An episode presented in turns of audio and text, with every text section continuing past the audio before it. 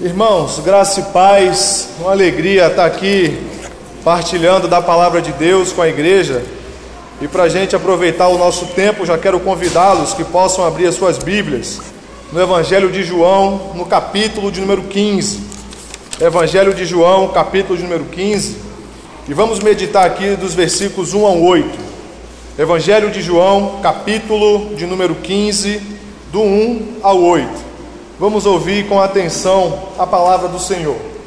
Evangelho de João, capítulo 15, do 1 ao 8, diz assim a palavra do Senhor: Eu sou a videira verdadeira, e meu pai é o agricultor.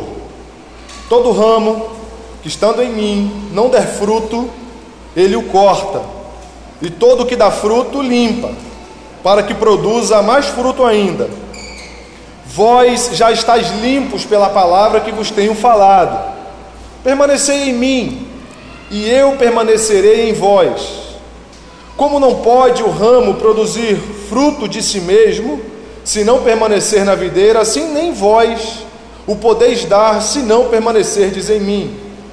Eu sou a videira, vós os ramos. Quem permanece em mim e eu nele, esse dá muito fruto porque sem mim nada podeis fazer. Se alguém não permanecer em mim, será lançado fora à semelhança do ramo, e secará, e o apanham, lançam no fogo e o queimam. Se permanecerdes em mim, e as minhas palavras permanecerem em vós, pedireis o que quiserdes, e vos será feito. Nisso é glorificado meu Pai em que deis muito fruto, e assim vos tornareis meus discípulos. Irmãos, é... diz-se que o Thomas Edison, o grande homem aí que inventou a lâmpada, ele foi considerado à época, quando era mais jovem, uma pessoa muito incapaz e dizia que ele era muito burro para aprender qualquer coisa. Se a gente olhar para outras vidas, como a do Walt Disney também, que está completando seu jubileu de ouro, ele foi demitido de um jornal do Kansas falando que ele era incapaz, que faltava ali imaginação e boas ideias. Quem já visitou o Magic King não sabe que não era isso que ele tinha. Se os irmãos já puderam contemplar também a vida do apóstolo Pedro antes de se tornar um apóstolo, mas após a morte de Cristo Jesus, a gente vê Pedro de novo no mar da Galiléia pescando. O que, que essas três histórias têm em comum para nós é que todos esses homens, em algum momento de suas vidas, em algum momento de suas histórias, já tiveram uma experiência de fracasso. Thomas Edison disse que ele fracassou muito para atingir seu êxito. Ele deve ter sofrido muito, deve ter tido muita angústia na alma.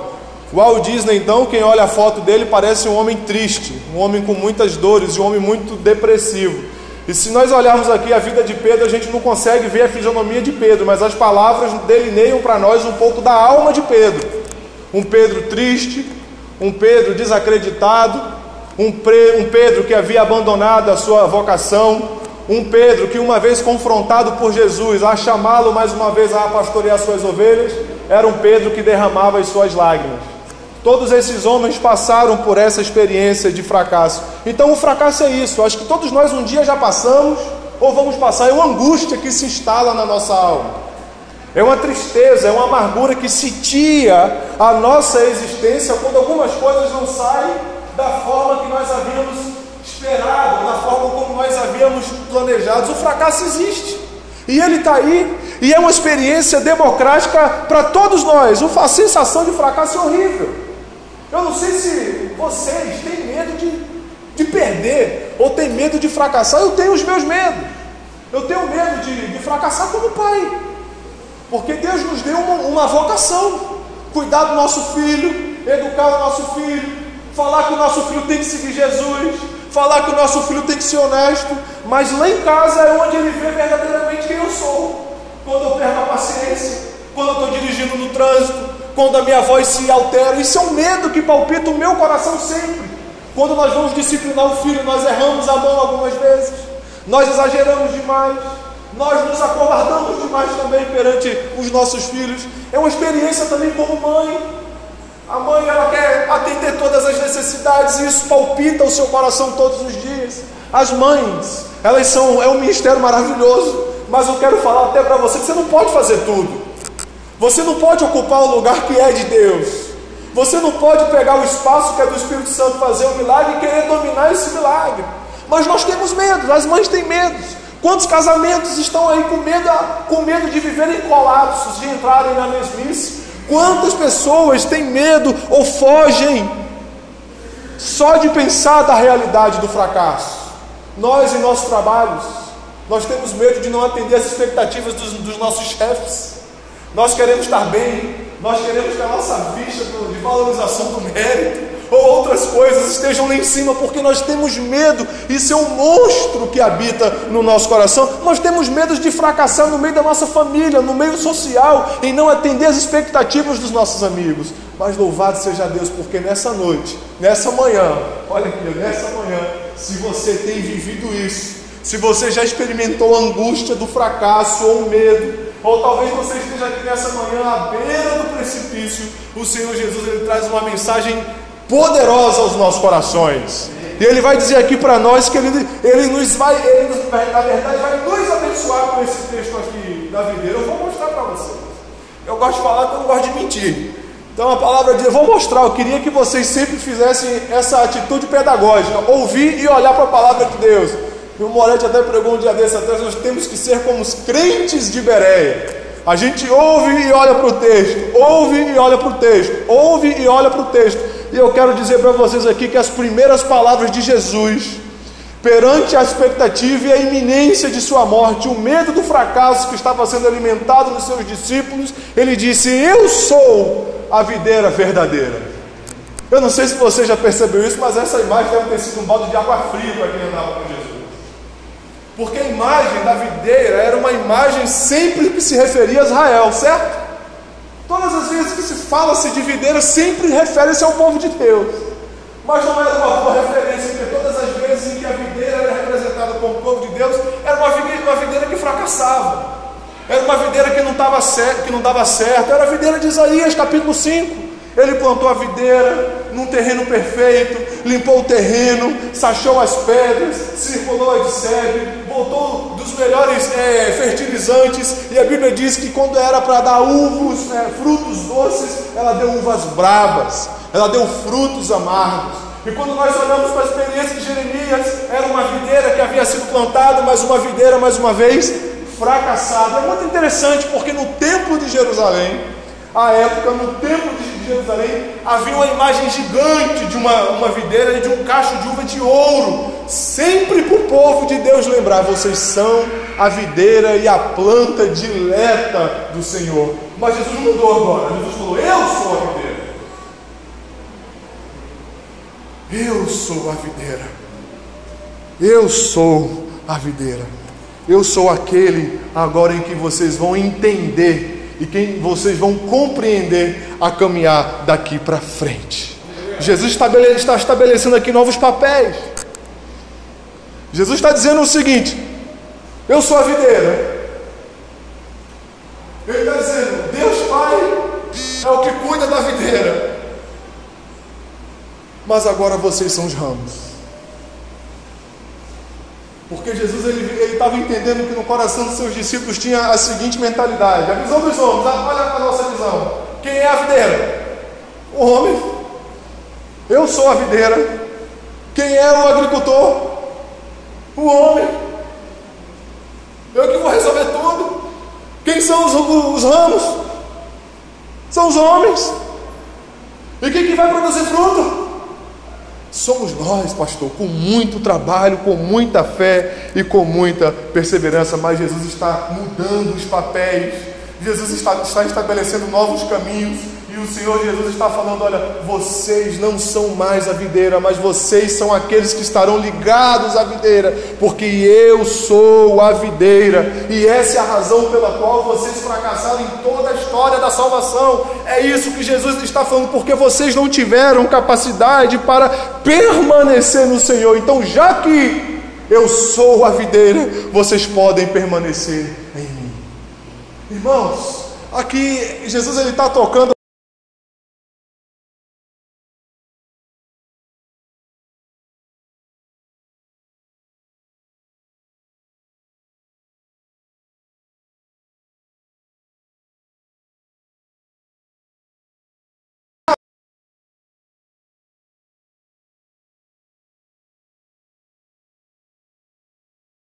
em Jesus. O fracasso de Jonas, com todos os seus preconceitos, ou bicho preconceituoso, ele dizia, ele chegou a dizer né, que ao Senhor pertence a salvação, mas ele entendia que a salvação era para o povo da videira, não é para Ninivita, não, aqui é para gente. Nós vamos resolver esse negócio aqui. Eles que morram. A gente alimenta isso algumas vezes. Eles que morram. Eles que vão tomar o rumo deles, o, o beco deles, porque eu sou de Jesus. Eu tenho a marca da, da promessa. Eles que se acertem para lá. Eles que dão um jeito de encontrarem Deus na revelação natural, naquilo que os céus proclamam, naquilo que os animais estão falando, naquilo que os mares estão resplandecendo. Eles que por si só aprendam a ter experiência com Deus. E esse aqui foi o erro, essa aqui foi a dificuldade de Jonas, porque não conseguiu permanecer no Senhor, porque quem permanece em Cristo, Jesus ele vai transformando a nossa vida. Ele, ele vai trabalhando a nossa história. E o transformar de Deus, os irmãos já ouviram isso aqui algumas vezes, de muitos lugares ou em muitas circunstâncias. A forma pelo qual Deus trabalha é pelo lado de dentro. É por isso que é a obra do Espírito Santo.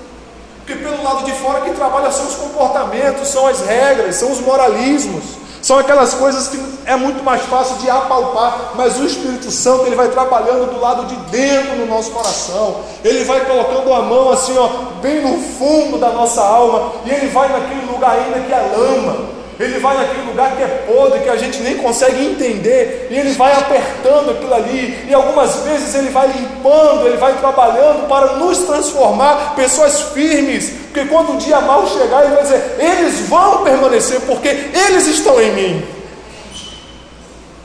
Mas nós não, nós só conseguimos trabalhar do lado de fora. Nós só conseguimos acordar toda a manhã e segunda, né? Dia internacional de fazer dieta, viu? A gente acorda e diz, eu vou fazer uma dieta. Não vai nada. Vai ver uma comida poderosa lá no quartel, você fala, aí fica difícil. Hoje eu vou ser mais paciente. Alguém vai te irritar. É só sair de carro. Todas as vezes que a gente estabelece isso no nosso coração, eu vou obter a minha limpeza na alma. A minha mulher vai falar, vai falar, e eu vou prometer que eu nada falarei Aí o vitorioso ele fica quieto para fora, mas minha alma está detonando, não está não?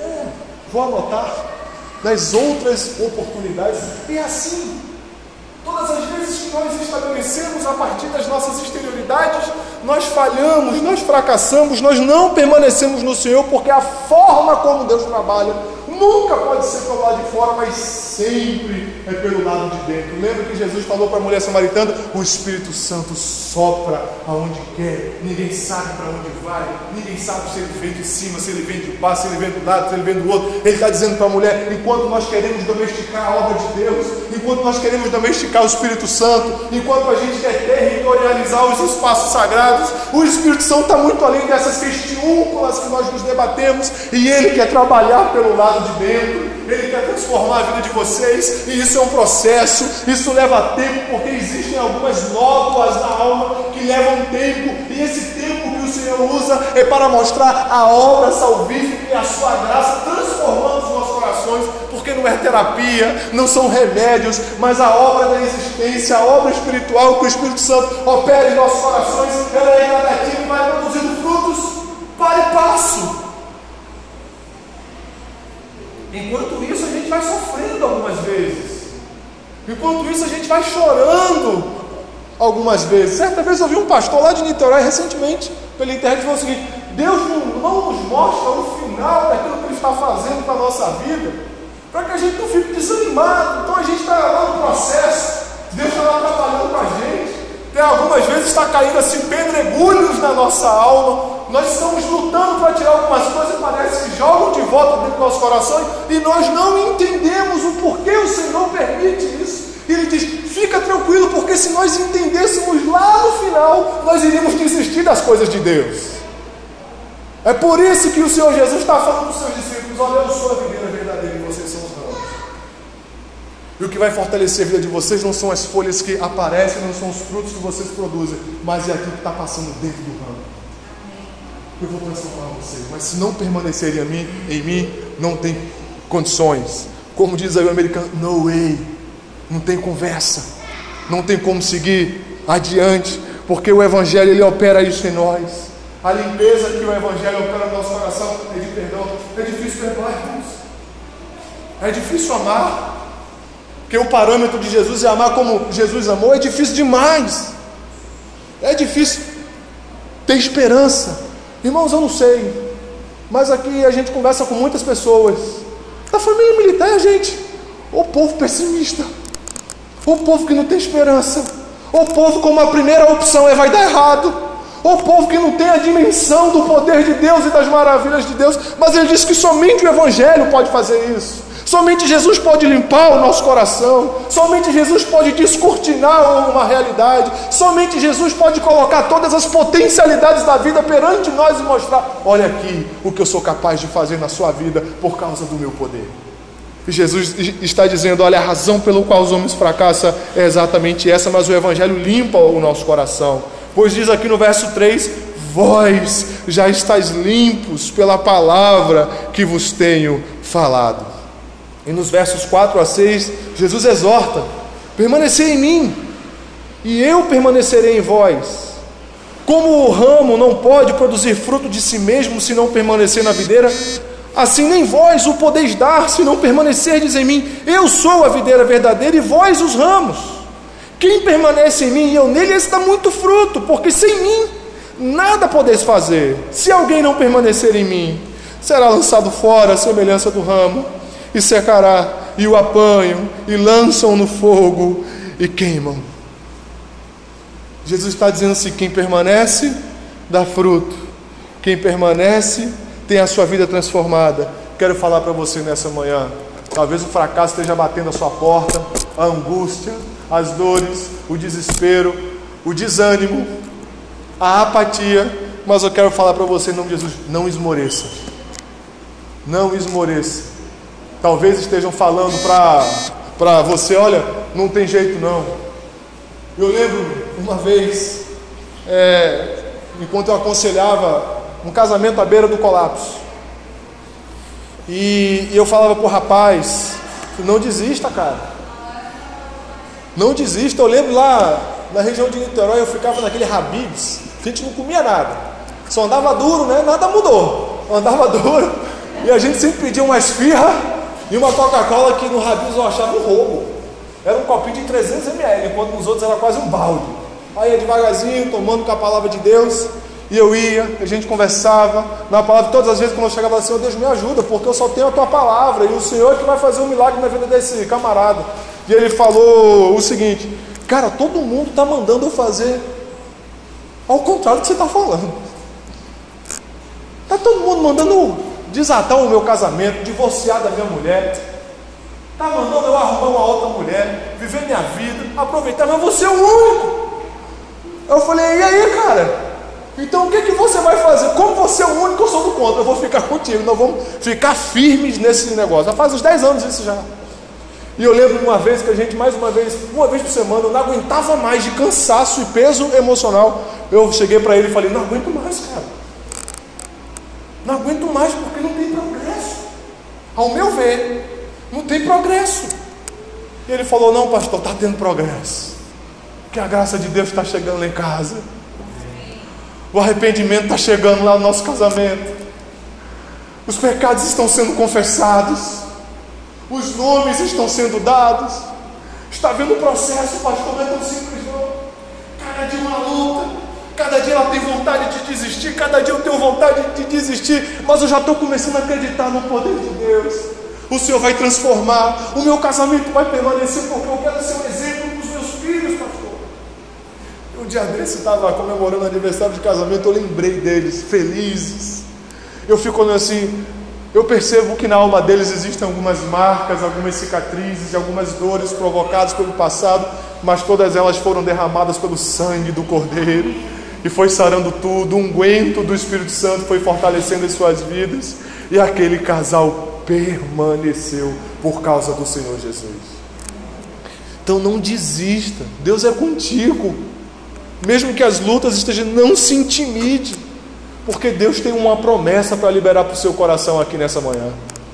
E a promessa de Deus está aqui no versículo de número 7. Se permaneceres em mim e as minhas palavras permanecerem em vós, o que é que diz aí?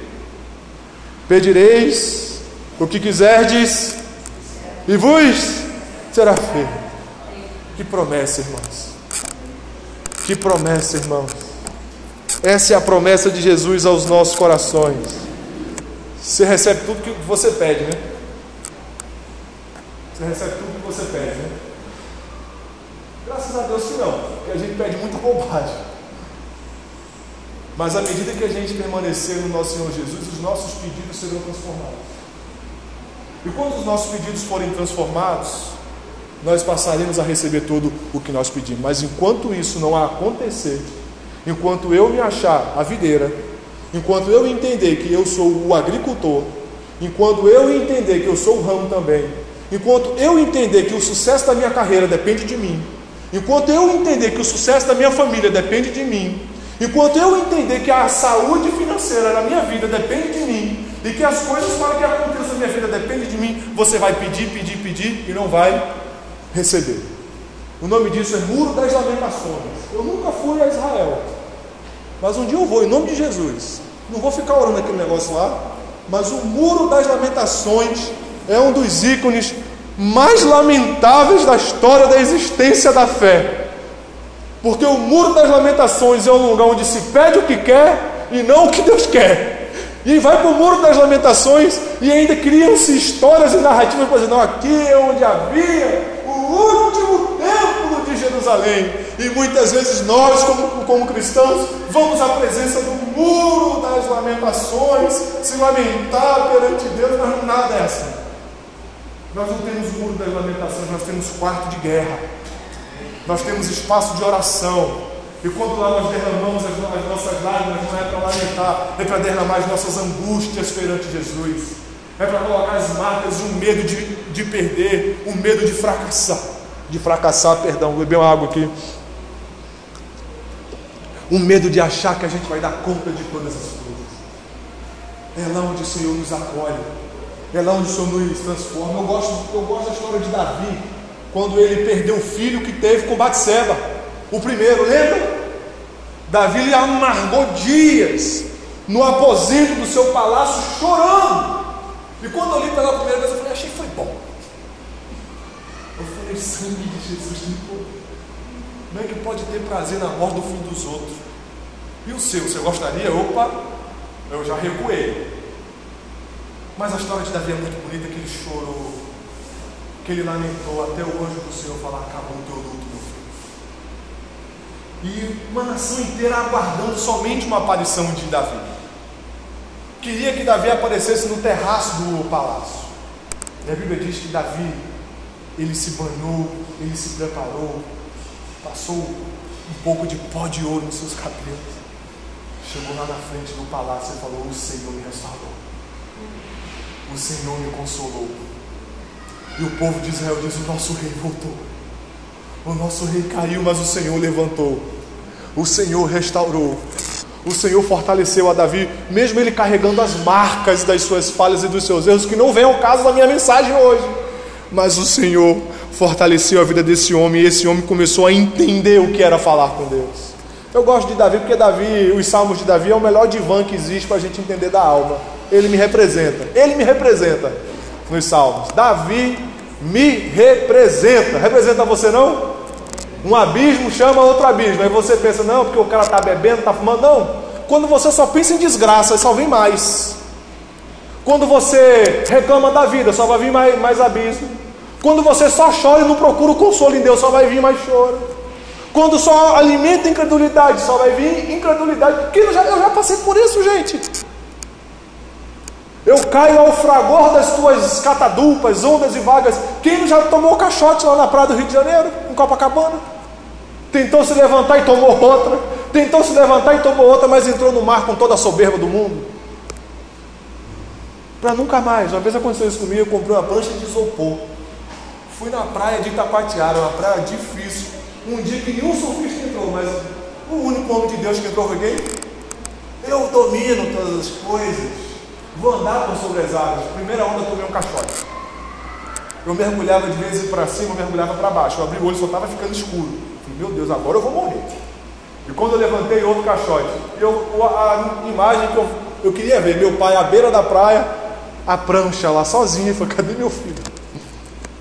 Cadê meu filho? Eu falei, nunca mais. E eu lembro-me que eu tive uma última sensação, eu pensei que eu ia morrer esse dia mesmo. Porque eu falei, eu não aguento mais segurar minha respiração. Eu vou dar uma puxada, vai entrar água e acabou. E eu senti como se tivesse alguém me puxando para cima e eu vi, quando eu fiz isso caiu mais outra. Quantas vezes nós já passamos por isso na aula? A gente pensa que está saindo de um e diz, agora o Senhor vai me sustentar. Vem, Mas ele diz, espera minha alma no Senhor, pois ainda eu louvarei. Ainda estarei na casa do meu Deus, porque Ele está comigo. Mesmo diante dessas lutas. Que bonito isso. É promessa de Deus. E para fechar aqui a minha explicação no verso de número 8, diz aqui, olha, nisto é glorificado meu Pai, quando nós oramos e tomamos posse dessa promessa Nisto é glorificado meu Pai, em que deis muitos frutos, e assim vós, assim vos tornareis meus discípulos. Então Jesus ele quer que os seus ouvintes se transformem em, em discípulos. Jesus estava virando para eles, estava falando mais ou menos o seguinte: olha, vocês não são o que é. Entendeu? Ao contrário, vocês são, vocês são ainda o que não são. Mas há algo que vocês deveriam ser que eu posso fazer na vida de vocês. Eu quero torná-los em homens de Deus. Eu quero torná-los em homens cheios do Espírito Santo. O que nós aprendemos com essa historinha aqui da videira que eu tenho falado nessa manhã? A tese de Jesus é: se você gravar uma coisa nessa pregação, grava isso. A tese de Jesus para o nosso coração nessa manhã é: não temam o fracasso se permaneceres em mim. Jesus está falando para você isso aqui nessa manhã: não tema, não. Não tem mais ameaças, não. Não tem mais ondas que crescem para cima de você, não. Não, crema, não tema as dificuldades, não, se vocês permanecerem em mim. Sabe por quê? A gente não tem que temer? Porque ele está dizendo que o nosso sustento está nele. Porque ele disse que se a gente permanecer nele, ele vai permanecer na gente. Então ele vai garantir todas as coisas. Ele vai bancar todas as coisas. Então não tema um fracasso em nome de Jesus, porque ele está sustentando a você. Segunda lição, eu, não, eu, nem vou me alongar muito aqui. A segunda lição que ele diz aqui para nós, versos 2 e 3: Não temam o fracasso, porque ele está tratando da minha vida e da sua vida. Eu ouvi isso aqui, eu com raiva logo quando eu cheguei em Manaus. Manaus é um lugar para Deus tratar com o nosso coração. E eu falei, mas Deus precisa tratar comigo, eu estou bem. Tem hora que a gente precisa se olhar no espelho. E não se olhar no espelho para falar que é bonito ou é bonita, mas se olhar no espelho da palavra de Deus. Quando a palavra ela vem de encontro no nosso coração, vai revelando quem a, a gente é. E o quanto Deus ele começa a trabalhar. Então, olha, não tema o fracasso permanecer em Jesus, porque Ele tá, tá, está tratando da sua vida. Não se iluda com técnicas de autotransformação, de automudança. O Moody, não, é o Moody, o Ian Bounds, um grande é, escritor sobre oração, tem um livro chamado O Poder através da Oração, ele diz o seguinte: os homens estão à procura de métodos melhores. Mas Deus está à procura de homens melhores. Deus está à procura de homens e mulheres que se consagrem, que se coloquem aos pés de Jesus. John Wesley na Inglaterra dizia: Me entreguem dez homens cheios do Espírito Santo de Deus, que eu vou ganhar a Inglaterra inteira para Jesus. Então nós não precisamos temer o fracasso se permanecermos, porque Ele cuida de nós, Ele está tratando de nós. E essa é experiência que eu gosto muito de Moisés. Não havia métodos, não havia meios, mas só havia a presença de Moisés perante uma sarça que falava com ele. E Moisés simplesmente se curvou e falou: Fala, Senhor, porque eis-me aqui, o Senhor está tratando com você. E o Senhor quer falar em você, com você aqui em Manaus, talvez fora das formas, fora dos métodos, mas Deus quer falar de você lá, lá no seu trabalho. Deus quer falar através de você lá nos procedimentos que você precisa fazer. Deus quer falar de você, é, com você de N formas. Ele está tratando a sua vida para você entender que existem outras formas. Eu lembro uma vez quando a gente foi visitar a Lagoinha lá em Orlando, presbiteriano, né? Presbiteriano tem, gosta de pegar o Espírito Santo e botar na rédea, né? Ô, ô, fala não, em línguas não, aqui não, vai devagar, não revela. Eu lembro quando a gente chegou no culto, o pregador que eu nunca vi, eu vi lá pela primeira vez, foi o seguinte: Deus te trouxe aqui para mexer com a tua teologia. Olhei para minha esposa, é contigo. E agora eu vou falar. Aí começou. Ele ficou uns 10 minutos antes de começar a pregar, porque você é preconceituoso. Você acha que você entende as coisas de Deus. Mas Deus vai falar com você aqui nessa manhã. Aí a gente começou a. aquela soberba começou a murchar, começou a murchar. E naquele dia a gente começou a entender: é, Senhor Deus, aqui nós estamos nessa manhã para sermos instrumentos do Senhor. Olha o ministério dele, é o Felipe do Dinamis, o Filipinho, o Felipe Borges, né? Ele estava lá. É um tipo de ministério pelo qual Deus não me chamou, mas eu aprendi a respeitar. O vento está soprando lá também. O Espírito Santo está operando lá também. Então Deus nos traz para cá, para Deus abrir alguns poros da sua alma, para você começar a receber um vinho novo de Deus, para que o rio, um rio novo do Senhor possa fluir no seu coração. Deus está abrindo novos horizontes na sua história. Então não tema o fracasso se você permanecer em Jesus. Em terceiro lugar, não tema o fracasso permaneceres em mim, porque o sucesso não é, está na saúde do ramo, mas o sucesso está na videira. Jesus é a videira. Você vai produzir não é por causa de você, você vai produzir é por causa de Jesus. As portas vão se abrir não é por causa de você, mas é por causa de Jesus. As oportunidades vão chegar não é por causa de você, é por causa de Jesus. Não, mas pastor, eu peguei as peças do tabuleiro. Nós gostamos muito de René Descartes aqui no exército, né? Nós somos cartesianos. Aí Deus pega aquele aquele papel impresso numa plota e fala assim: ó, E aí, bora, vai encarar? Não, Senhor, eu me curvo diante do Senhor. Porque a gente acha, não, porque eu mexi o pino aqui e foi mexendo ali e tinha que dar isso. Mas o Senhor está dizendo: não, meu filho, as coisas vão acontecer, não é por causa das suas ilações, não, é porque eu que estou garantindo a sua vida. É eu é quem estou te sustentando, é eu quem estou é, imprimindo a minha graça no seu coração. Em quarto lugar, para acabar, é quarto, né? Olha, presbiteriano já não fala mais, eu estou ficando pentecostal hoje. Em quarto lugar, nós não devemos temer o fracasso se permanecermos em Jesus, porque as nossas orações serão atendidas. Tem gente aqui que está pedindo para ir embora, né? Fica tranquilo, porque não foi publicado. Talvez nem seja, estou brincando. Mas as suas orações serão atendidas, viu? Quem manda nas instituições é o Senhor. Herodes virou para Jesus e falou o seguinte: Eu te pergunto e você não me responde nada. Você não tem medo de mim? A resposta de Jesus é sensacional. Você só é governador daqui porque meu pai deixou. É sensacional. Você não está entendendo com quem você está falando. Ele, um cético, né, a Roma nessa época, estava com uma filosofia ceticista nojenta, que dizia o que é a verdade. Aí Jesus falava assim: um tolo como esse não vale nem a pena gastar palavra, porque ele está perguntando o que é, o que ele nem sabe o que é, que ele nem sabe se existe. Aí o Jesus só responde: Não, você só é governador porque eu deixei. Então, irmãos, nós só somos o que somos, nós só estamos aqui. As autoridades se transformam em autoridades porque Deus está permitindo. Porque Ele cuida de todas as coisas, porque o sucesso está nele. As nossas orações, voltando aqui, serão atendidas. Eu queria citar três homens de Deus. Lutero, ele falou, Lutero falava o seguinte: Eu tenho tanta coisa para fazer. Todo mundo aqui tem muita coisa para fazer na selva, né? Eu não tenho, não. Já estou no segundo filho. Tem tanta coisa para fazer que ele, Lutero dizia o seguinte: que eu não consigo prosseguir no meu trabalho de dia sem gastar três horas de oração. Eu preciso acordar três horas antes para orar, por eu conseguir fazer tudo o que eu preciso fazer. Lutero chegou até a dizer: Eu estudo melhor quando eu oro mais. O Espírito Santo vai me dando inteligência. Eu não sei se você, eu peço para Deus me dar inteligência, me dar capacidade de raciocínio, porque é tudo dele. Eu entrego, Senhor, me ajuda porque eu tenho dificuldade. John Wesley dizia: Deus não faz nada que não seja em resposta às orações da sua igreja. E por fim, o David Brainerd. Já viram esse diário de um puritano chamado David Brainerd? É um dos diários mais pesados emocionalmente falando, porque o Brainerd, ele era um homem que vertia muitas lágrimas.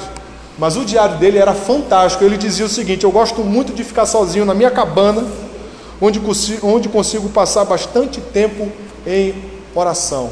E o John Owen, considerado Ele foi o capelão da Inglaterra na época lá do Cromwell. Dos Cromwell, ele dizia o seguinte a respeito do John Owen. E todas as vezes antes do John Owen ir para o parlamento britânico, ele gastava horas de oração. E teve um dia que o seu biógrafo falou: ele estava tão pálido que a cara dele parecia a cor da cal da, da parede. Mas aquele sujeito envergava, mas não quebrava. Se nós permanecermos em Cristo, em oração, nós permaneceremos. O que, que eles tinham em comum? A oração nunca era um departamento da, da vida deles, era a vida deles. Então busque a Deus, se coloque aos pés do Senhor Jesus. E por fim, no verso 8, porque nós devemos, porque nós não devemos temer o, o fracasso em Cristo, porque há um sentido para todas as coisas. O Pai, Ele é glorificado na, nossa história. Nós somos levados ao concreto da vida, na possibilidade de a gente se tornar um discípulo de Deus. Concluo aqui as minhas palavras. Eu agradeço a paciência dos irmãos, fazendo os seguintes apelos. Essa semana eu preguei no quartel, falei, não vamos pregar mas no final eu vou fazer um apelo. Não para você sair do seu lugar. Isso é uma técnica, né? Você sai do seu lugar, mas o apelo da Bíblia é um apelo à decisão. Apóstolo Pedro, quando pregou lá em Jerusalém, agora decidis vocês. Quem vocês seguirão? Jonas pregou assim também. Isso é um apelo, tecnicamente falando. E o apelo que eu quero fazer para a igreja nessa manhã é: existe um convite de Jesus para a sua vida hoje. Se você não está na videira, hoje Ele está te chamando, vem. O convite de Jesus está de pé, porque Ele vai te enxertar nessa videira e você vai produzir muitos frutos. Você vai se surpreender em nome de Jesus. Segunda, segundo apelo de Jesus aos nossos corações: não aceite o estigma do fracasso. A pior coisa que tem é quando a gente se auto-estigmatiza, quando a gente se auto-carimba e quando o diabo carimba a gente também. É horrível. Essas coisas de não restauração, isso não é de Deus. O Evangelho é o Evangelho de restauração. Ah, pastor, mas ele pecou. Ele, ele ou ela adulterou. Ah, ele roubou. No Evangelho há solução para essa pessoa, há salvação, há perdão, há cura e há uma nova vida esperando por cada uma delas. Aleluia. Então não aceite isso não. Não se acha isso não. E em nome de Jesus, lance o medo fora, pois tudo depende dele. Está com medo, você tem um medo de fracasso, das suas lutas. O Senhor só veio dizer essa mensagem para você nessa manhã, que Ele é a videira, só para eu e você nós seguirmos adiante. Se o Senhor Jesus falou ao seu coração, que você tome essa decisão. Evangelho é decisão. A resposta que nós podemos dar ao que nós ouvimos aqui é a fé em Jesus. Senhor Deus, eu acredito e eu me submeto e eu vou permanecer no Senhor. Eu vou permanecer na videira, mesmo irritado, mesmo sem paciência, mesmo com moral baixo, mesmo sendo humilhado, mesmo não tendo oportunidade, mesmo que já fizeram comigo, eu não vou arredar os pés do Senhor, porque eu vou ver a